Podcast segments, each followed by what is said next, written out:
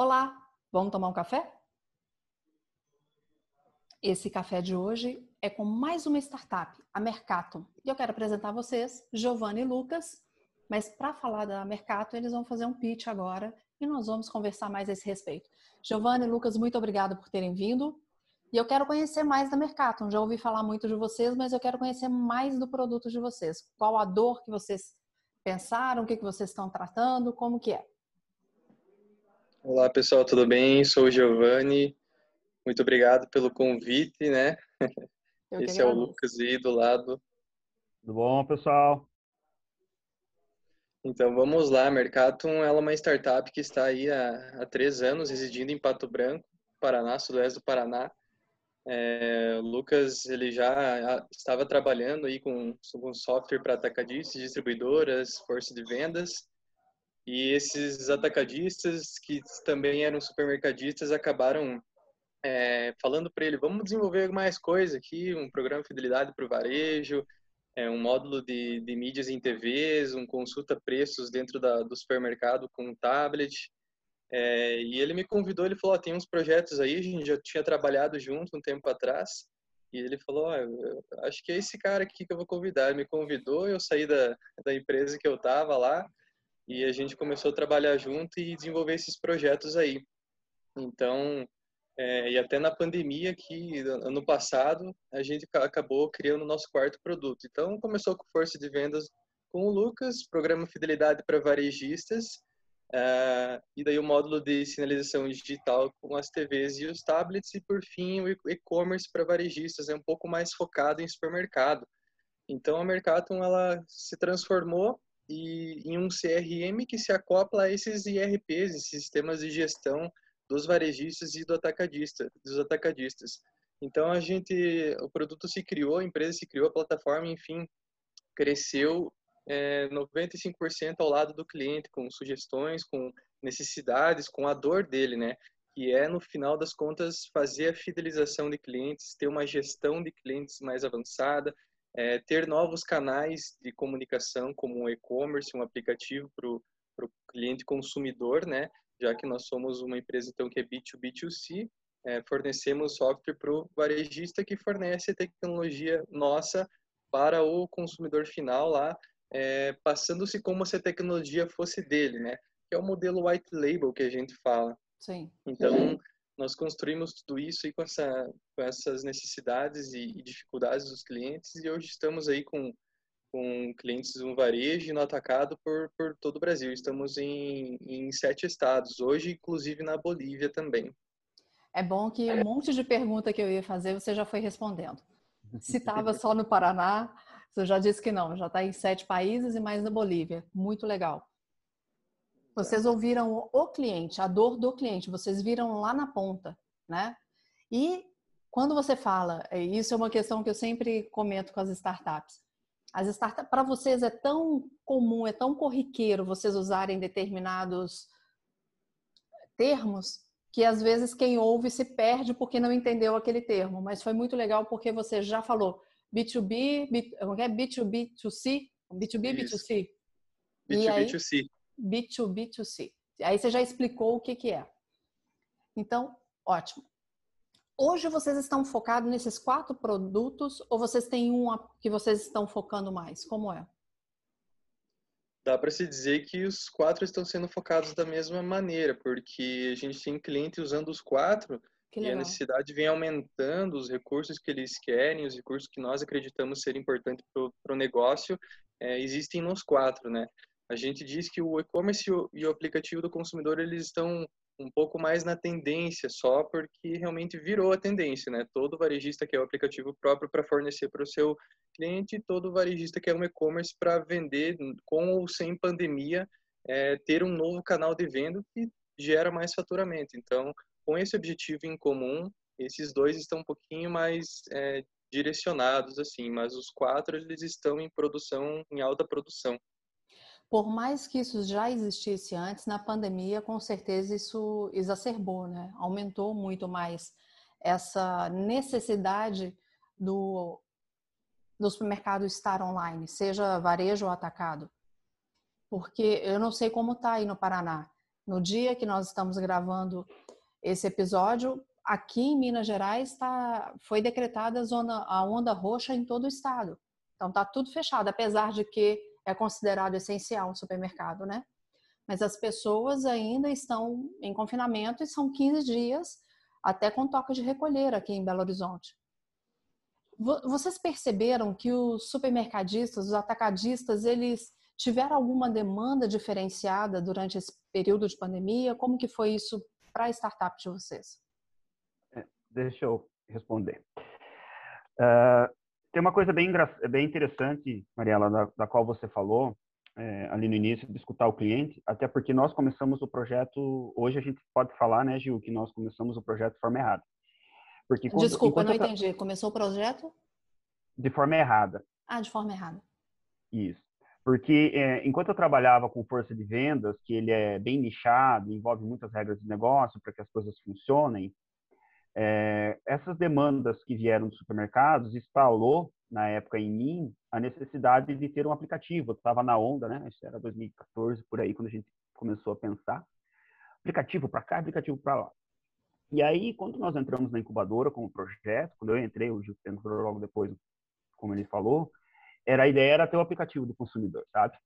E aí, é, como o Gil falou, foi muito engraçado, porque enquanto estava com força de vendas, tipo, 80% dos clientes que, eu, que nós tínhamos, ou que eu tinha posteriormente com a minha empresa, eram supermercadistas. Isso me chamava muita atenção, né? Então, eu tinha muito contato, porque eu era responsável pela integração dos sistemas, né? Sistemas, nosso sistema é um sistema acoplador ao sistema que já tá, já tem dentro do estabelecimento o sistema gestor. E isso me dá, isso me deu muitas oportunidades de conversar muito, é, muitas vezes com as pessoas certas. Então, era, muitas vezes era o pessoal de TI, era um gerente, era um supervisor, às vezes até o dono. Então, a gente acabou tendo é, esse contato. E quando a gente começou a desenvolver o aplicativo, né, Gil? Foi uma primeira tentativa, enquanto o Gil ainda estava na outra empresa também. Eu também, então nós só trabalhávamos à noite e tentávamos tocar o aplicativo à noite. E aí, acho que deu o quê? Uns dois, três meses, né, Gil? A gente começou a ir para frequentar o Sebrae, frequentar toda essa onda de startups e tudo mais, esses, projetos e processos. E a gente começou a levar muita pancada por causa do B2C, né, que você comentou. E a gente descobriu que, caraca, acho que não vai funcionar isso aqui, não. Porque a nossa ideia era ter um aplicativo, que as pessoas fossem lá e fizessem as compras. Mas quando a gente começou a ir nos mercados aqui da nossa região, e isso é bem importante a gente destacar, da nossa cidade, dos, dos nossos conhecidos, eu integrei também com o sistema em várias partes do país, é, mas esses que a gente estava, ah, não ia poder viajar interestadualmente falando. Então eu ia aqui, conversava com um amigo meu de outra cidade mais perto, e nenhum deles estava afim de, de ter um aplicativo. Porque a gente percebeu, hoje eu posso falar, na época eu não falava, que eles não queriam que os preços estivessem expostos, né, Gil? Essa era a grande questão. E você não via é, aplicativos de, de supermercado. Disse, não, o cara tem que vir aqui, aí entra toda uma questão. E a gente aprendeu né, com o cliente de que a, nossa ideia de ter aplicativo era fantástica, mas os, os, os supermercadistas estavam muito interessados nessa questão. E aí o negócio foi evoluindo, a gente entrou, no, fizemos programas de aceleração, participamos de vários projetos Sebrae, e a gente foi vendo, né, tomando pancada daqui, a gente tomava muita pancada com, essa questão de ter o B2C. Muito, né, Gil? Muito até que a gente mudou para o B2B e hoje a gente é B2B2C. Hoje, quando o Gil fala aplicativo consumidor, é basicamente aquela ideia que nós tínhamos no passado, né? É, só que a gente percebeu que ele é nichado para o supermercado. E essa onda que veio do e-commerce, é, ela mostrou para os supermercadistas é, como é importante você estar online e perder esse preconceito de que você tem os seus preços expostos para o concorrente ver. Essa era a grande reclamação dele. Essa era a reclamação que nós percebíamos em cidades do tamanho da nossa. Então, é muito importante, como você falou do lockdown, nós, nós é, eu e o Gil, é, nós aqui da empresa estamos em lockdown, minha esposa também, a empresa que ela trabalha, por vontade própria, porque a situação aqui está crítica há mais tempo que aí em Belo Horizonte, certo? E a gente já está na faixa preta há quase um mês que a gente está indo com o TI 100% acima, né? 150, 175 e jogando gente para tudo quanto é lado. Aqui em Belém está é, 102% é, de. É, porque a UTI eu vi ontem está 175% ocupado. Eles estão arrumando leitos e, né, e, e, colocando a galera. Quando deu o lockdown lá em março do ano passado, foi exatamente no dia 17 de março do ano passado, quando eu estava no meio do Empretec, como facilitadora foi... trainee. É, nós iríamos fazer o Empretec no passado, né, acabamos não fazendo.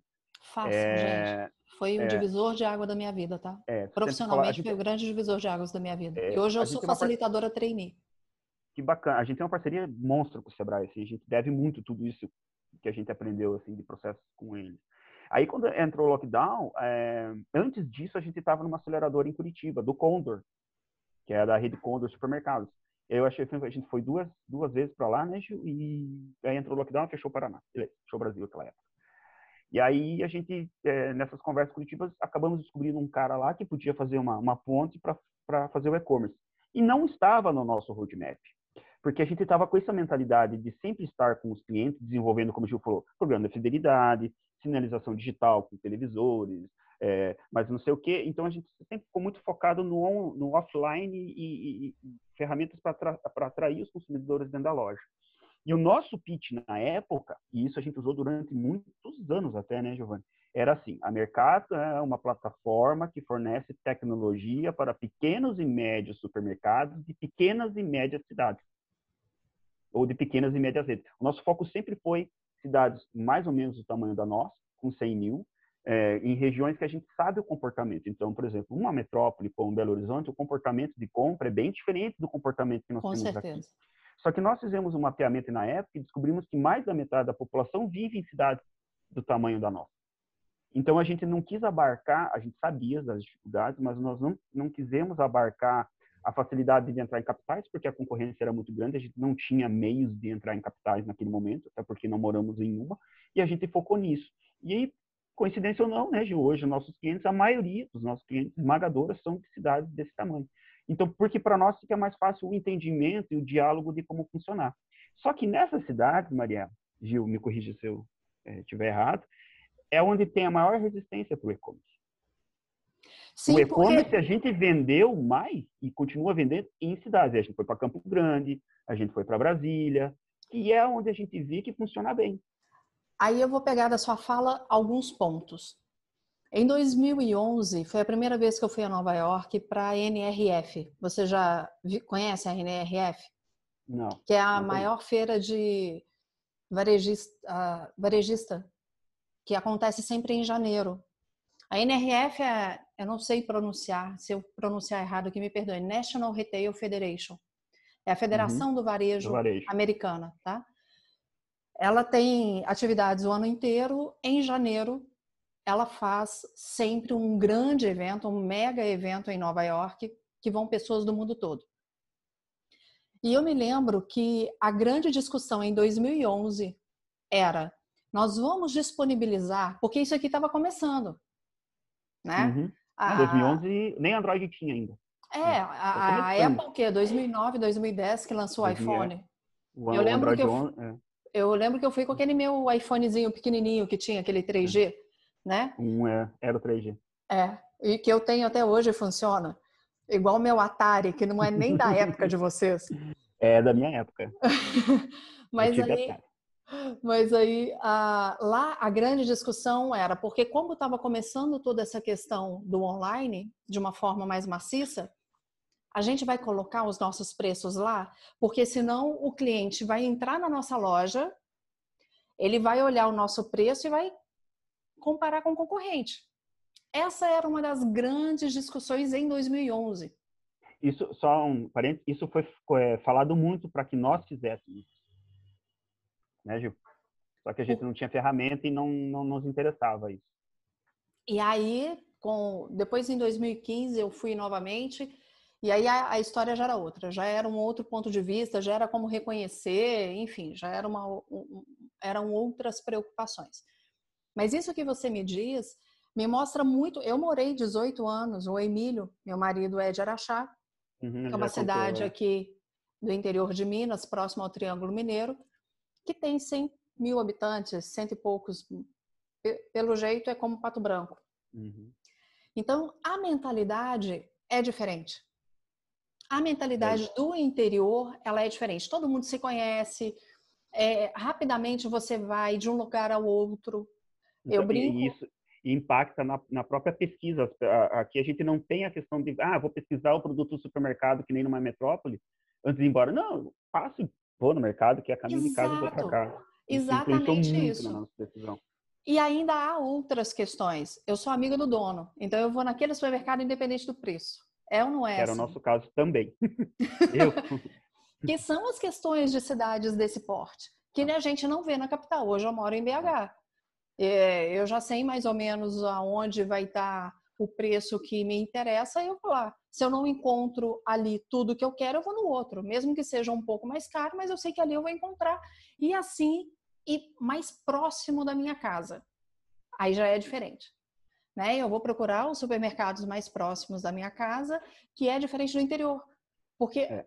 eu trabalhava, por exemplo, em Uberaba, que ficava a uma hora, uma hora e dez de Araxá. Eu ia, trabalhava, voltava, no mesmo dia, é o tempo que às vezes eu gasto no trânsito aqui em BH uhum. para ir ao médico. Né? Uhum. Né? Então, são questões muito diferentes a serem levantadas na hora que você pensa nesse tipo de produto. Você tem que, você tem muitas variáveis numa cidade é, de pequeno, de médio porte para uma grande. E é interessante como que vocês perceberam isso e conseguiram lidar com isso. Eu é, quero... É, é Pode falar. Não, era, é, não é, é isso que a gente sentiu na pele por muitas pancadas, que a gente brinca, que fala que toma muita pancada, né? Quando se lida com esse mercado. E eu e o Giovanni, a gente chegou a uma conclusão de que a gente não iria... É, porque, assim, é, só talvez para contextualizar um pouco, é, quando você entra nesses programas, você sabe muito bem, Sebrae, ou aceleradoras, ou isso, daquilo, que você tem contato com gente do mundo inteiro, do Brasil inteiro, do mundo inteiro, essas pessoas, elas, muitas vivem em cidades pequenas, mas a maioria vive em cidade grande. E a gente, quando entrou, né, Gil, era aquela época do, da explosão do, do, do, disruptivo. Então, tudo tinha que ser disruptivo e você, tipo, é, você tinha que pensar globalmente. E a gente falava, cara, não dá para pensar em fazer um software para mercado globalmente. A gente brincava com isso, assim.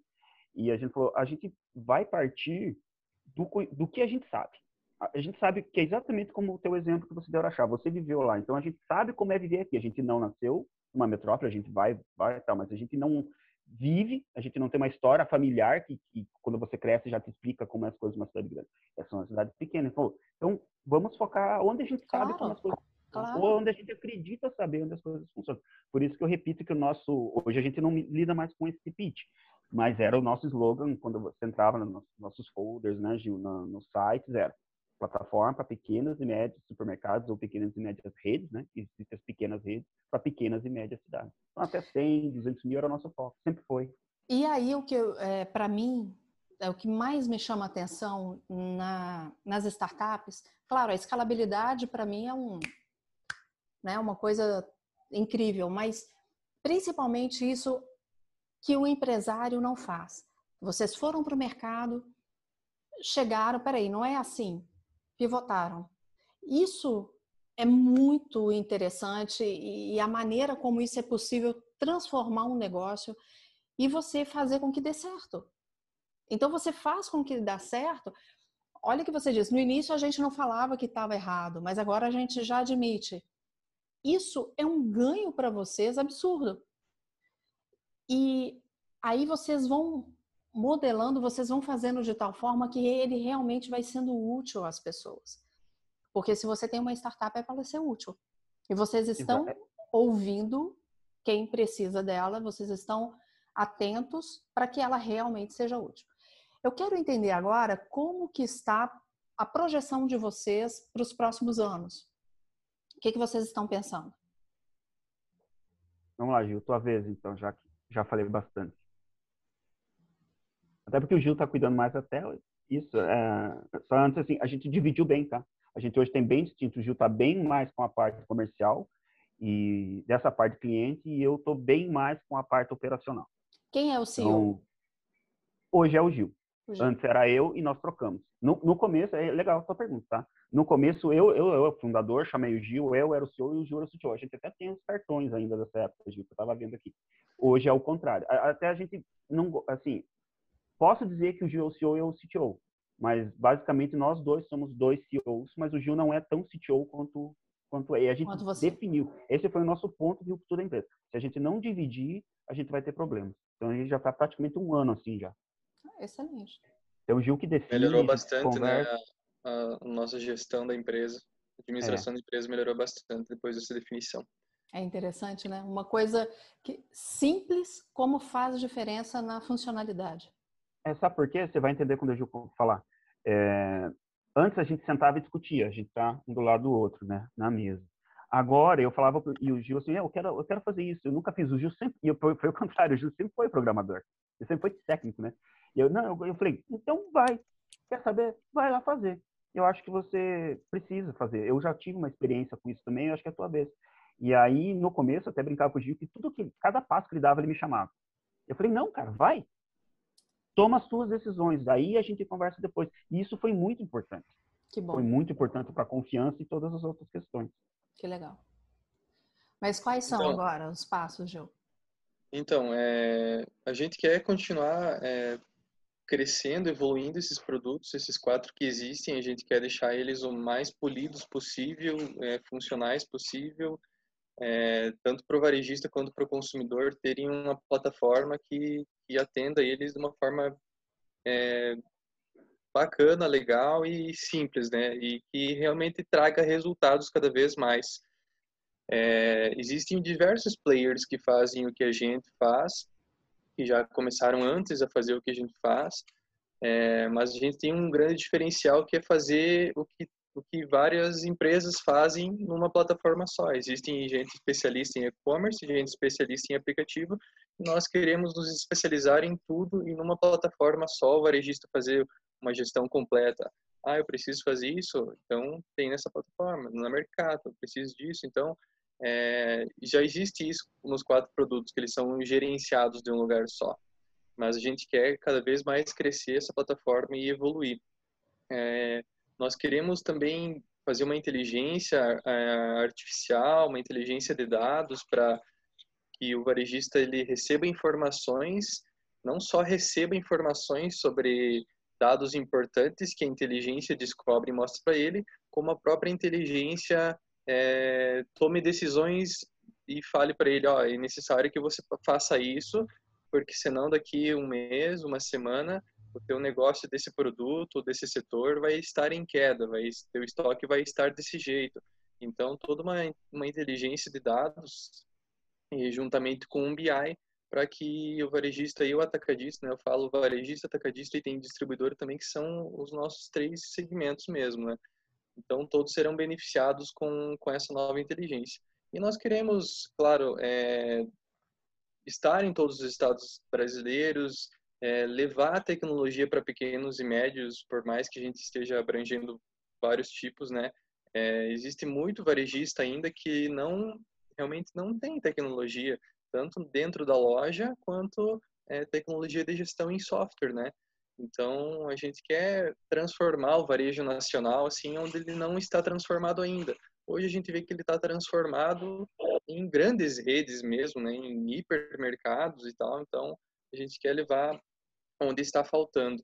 E na América também, né? Na América Latina a gente quer a gente quer fornecer é, o quanto antes para outros países. É, eu acho que era isso mesmo. Lucas, tem algo a acrescentar? Vocês estão é, Bolívia ou Colômbia? Bolívia. Bolívia. E como tem sido a é. experiência lá? É, a, na Bolívia, não, é, na Bolívia é só o força de vendas que, que nós temos lá, porque nós temos um, é, a gente pegou um cliente de Corumbá, né, que é divisa com a Bolívia lá, com Porto Carreiro, e, e eles têm uma rede de mercados e, e consequentemente, eles têm atacado, que era esse que ele falava, né? A maioria dos nossos clientes é assim. E, mas eles não usam as ferramentas de supermercado nosso, é só o força de vendas. Isso já faz uns três anos.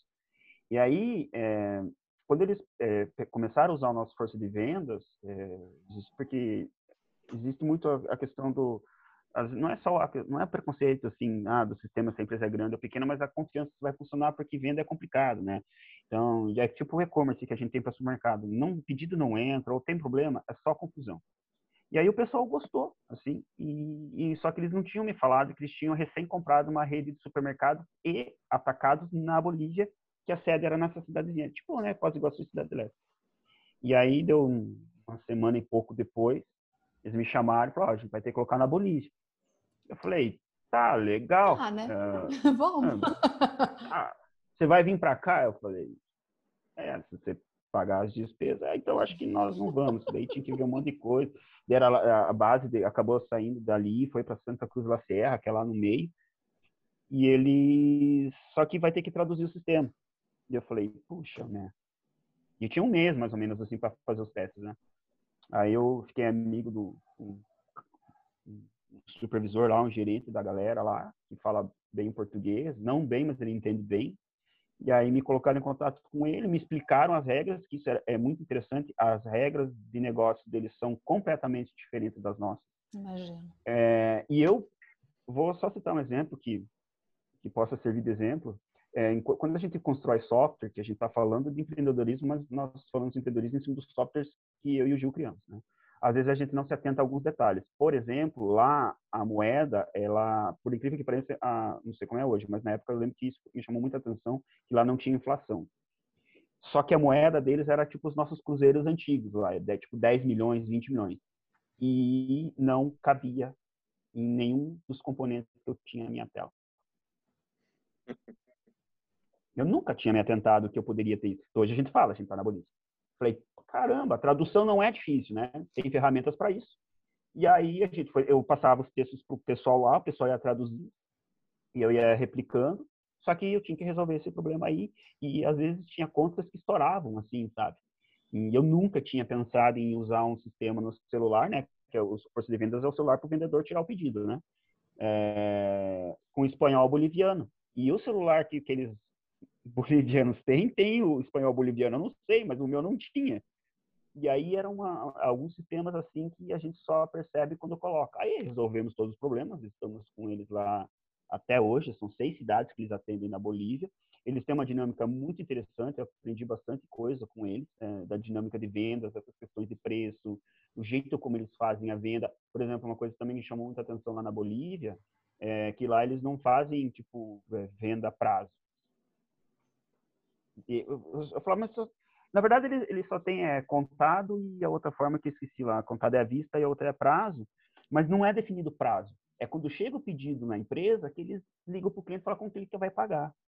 Aí um dia eu falei, mas eu achava tão estranho, porque aqui no Brasil é tão comum, né? Paga em duas, é. três, quatro vezes, e aí tem toda aquela variação de preço, ah, se você me pagar a vista, comprar a vista, tu dou 5% e tudo. Aí ele falou, não, é que aqui a gente não confia nas pessoas, ou é a vista mesmo, ou depois a gente serve, se o cara não pagar, a gente vai lá e pega a mercadoria de volta. Eu falei, caramba, velho, é bem diferente, assim. E a gente teve oportunidades também na Argentina, pra, só para situar o pessoal, Pato Branco fica no sudoeste é, paranaense, né? então um pouquinho para a esquerda do sul. É, e estamos a 30 quilômetros de Santa Catarina, a primeira cidade. A gente faz praticamente divisa Santa Catarina, mas se a gente for na diagonal sentido Foz, é, da, em linha reta daria uns 150, 200 quilômetros. E se a gente for um pouquinho mais para baixo, a gente está a 110 quilômetros da Argentina, que é a outra divisa que tem um pouquinho para trás. E aqui tem o Sebrae, mas mesmo Pato Branco tentou várias movimentações com uma cidade na Argentina que eu esqueci o nome para fazer um polo binacional e tal. Foi, né? Uh, teve pessoal na época eu não fui, mas teve pessoal da incubadora que foi lá para Argentina para tentar iniciar. Então, na verdade, a gente está bem perto. Por isso que o Gil sempre comenta, a gente comenta assim, a gente está muito perto da Argentina e muito perto do Paraguai.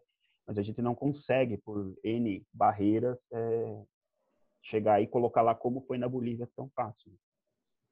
E isso que o Lucas falou, pode ah. falar, Mariela, pode falar. Não, não. É, eu só ia falar por causa do seu tempo, que eu estava preocupada. Ah, tá. Tranquilo.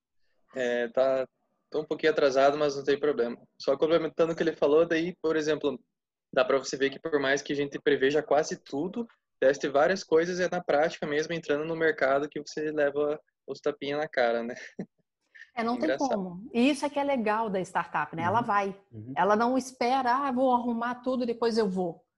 É, vai. por adaptação. Né? Isso é muito Como bacana. Um rio. E outra coisa que eu queria complementar é que, que eu esqueci antes sobre o futuro, é que a gente está entrando em outros tipos de varejo fora o alimentício, né?